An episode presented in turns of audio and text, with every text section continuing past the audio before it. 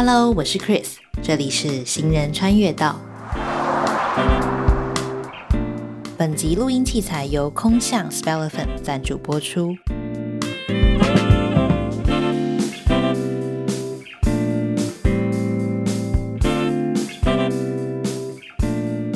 Hello，我是 Chris，欢迎收听行人穿越道，用路人来报道。今天的用路人就是我本人。那这一集要跟大家聊一聊我在餐厅工作的心得分享。那我先大概简述一下，我的上一份工作呢是在一家米其林星级餐厅担任外场经理的职位。当然，我也不是一进去就当经理，没有那么厉害。呃，我在这家餐厅工作将近五年的时间。一开始进去也是从一般的外场服务做起。那今天这一集主要会 focus 在我觉得很值得跟大家分享的一些外场服务的观点。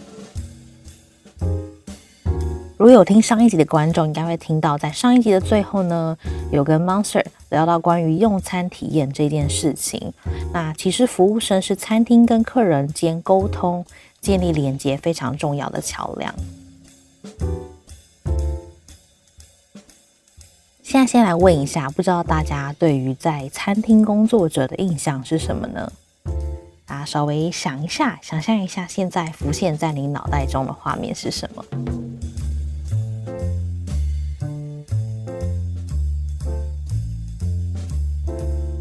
如果你想到的是百货公司里的连锁餐厅，一推开门迎接你的是爽朗的欢迎光临；如果你想到的是日式餐馆，迎接你的可能就会是起身的伊拉夏伊马塞，穿着制服、面带微笑的柜台人员，他会来接待你。你好，请问一位用餐吗？两位用餐吗？他瞄了一眼座位图呢，用旁边的白板笔画了几笔，然后拿起在接待台旁边的菜单夹在腋下，拎起衣领的扣机，小声的跟同事说：“三号桌好了吗？叫你。”好，那帮我带门口的两位客人三号桌。再转身跟客人说：“你好，那我们这边请。”如果你脑中浮现的是麦当劳、肯德基这类型的素食餐厅，一走进大门，可能会先闻到那股浓浓的素食餐厅特有的味道。我个人觉得那是一种炸物跟潮湿纸袋的味道，有点就是脚臭味这样子。一闻到那个味道，你的五感神经呢，全部自动步入轨道。我就是要来这里大口嗑汉堡、薯条。打开门之后呢，通常不会有人来接待你，也不会有人注意你，因为大家通常都很忙着做自己岗位上的工作。你得，你也会自然的呢，走进点餐台看菜单。轮到你要点餐的时候，会有可爱的点餐员，或是气势很强、穿着黄呃。穿着灰色背心的店长领班为你点餐，这边要注意了，千万想好再走进点餐台，不然你应该压力会很大。因为在这样国际大型连锁的企业里面呢，分工非常的细，教育训练很扎实，有一套完整的 SOP 让员工 follow，员工只需要做好眼前该做的事情就可以了。很简单，没几分钟就重复一次的流程，他当然很上手。所以当他问。你好，今天要吃什么呢？你最好是能够迅速反应点餐，不然你可能会感受到他在柜台底下抖脚不耐烦，或是背后饥肠辘辘人们的炙热眼神。素食嘛，相较于好好坐下来用餐，制作的快，吃的要快，点餐当然也得快。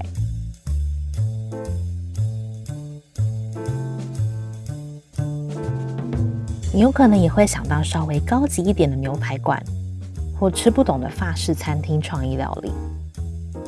推开门，嗯，你可能也不用推开门。当你接近的时候，自然会有人帮你开门，然后他会温柔的说：“你好，晚安。”然后再温柔的说：“小姐有定位吗？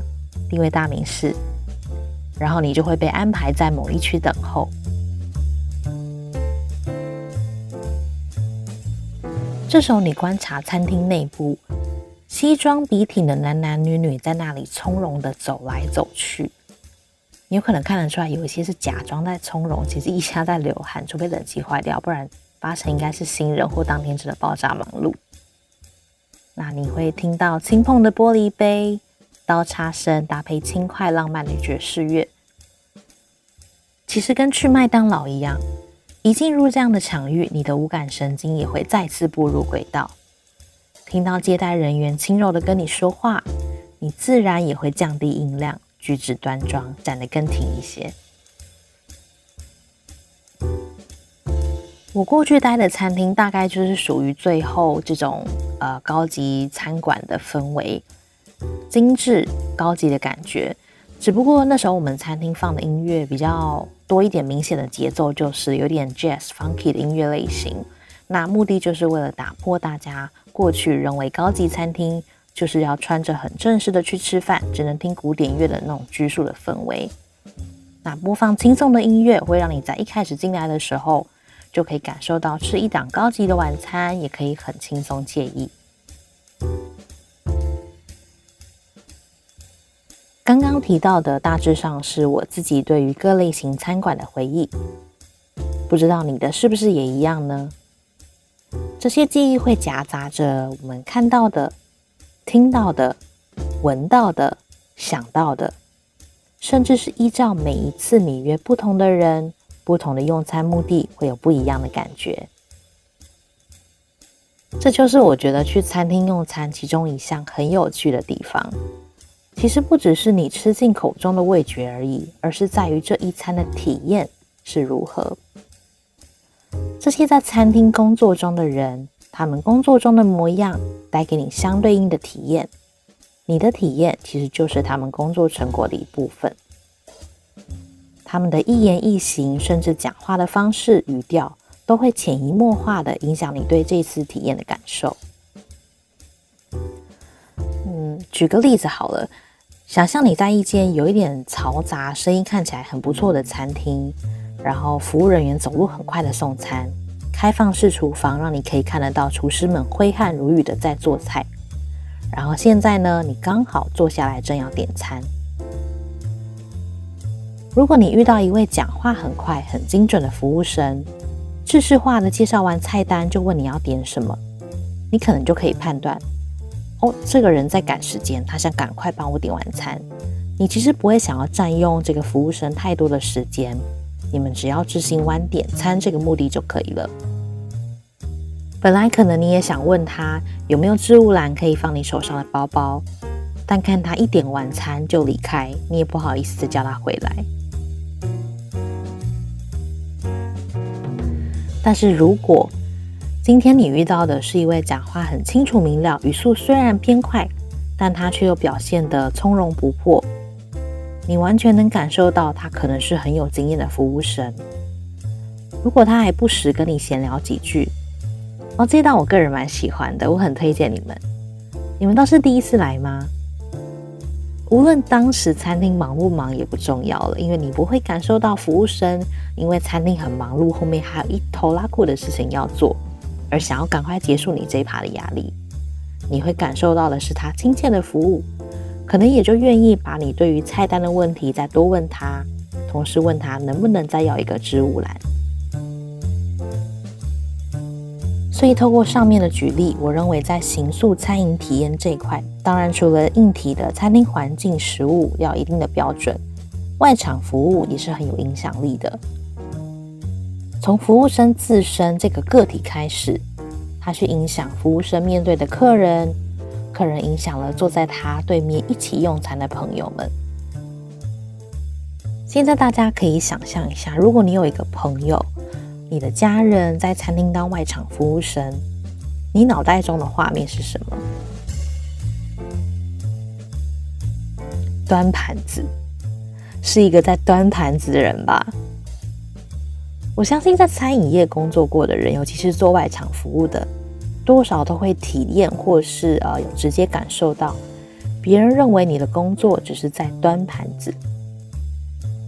这个词汇可以用很政治的角度、很资本的角度去解读。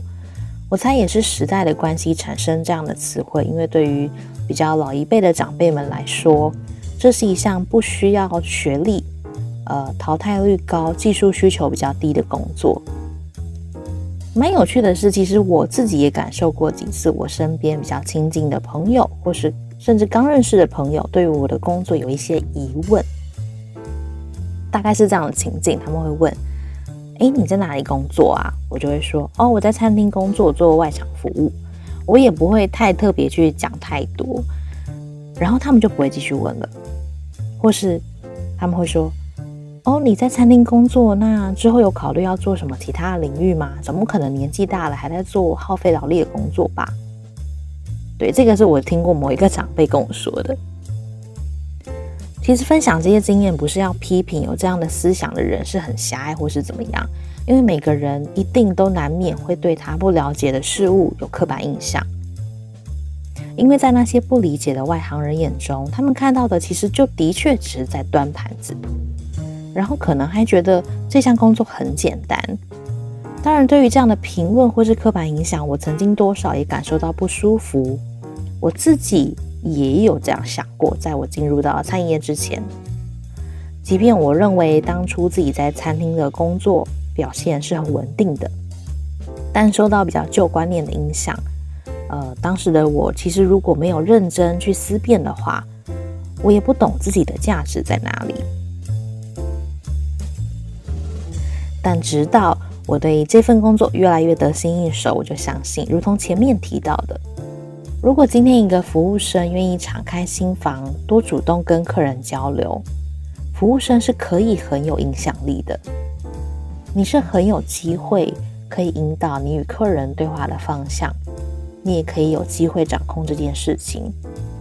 也就是说，呃，你在一整个用餐的期间，都会有机会能够一点一点的累积你的影响力，最终成就客人美好的用餐体验。而人生呢，处处都是服务，每一项工作一定都有他需要服务的对象，即便你今天不做所谓的服务业。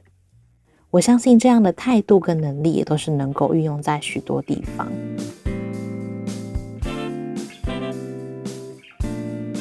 这集提到的方向比较是着重在外场服务这一块。如果大家对于餐饮业工作这个主题有兴趣，或者是啊，您想要听听看提到外场服务啊啊，fine dining 里面到底在干嘛，有什么角色啊，也欢迎让我知道。有机会的话，我也希望能够提供大家不同视角的餐饮业故事。我是 Chris，这里是行人穿越道，我们下次见，拜拜。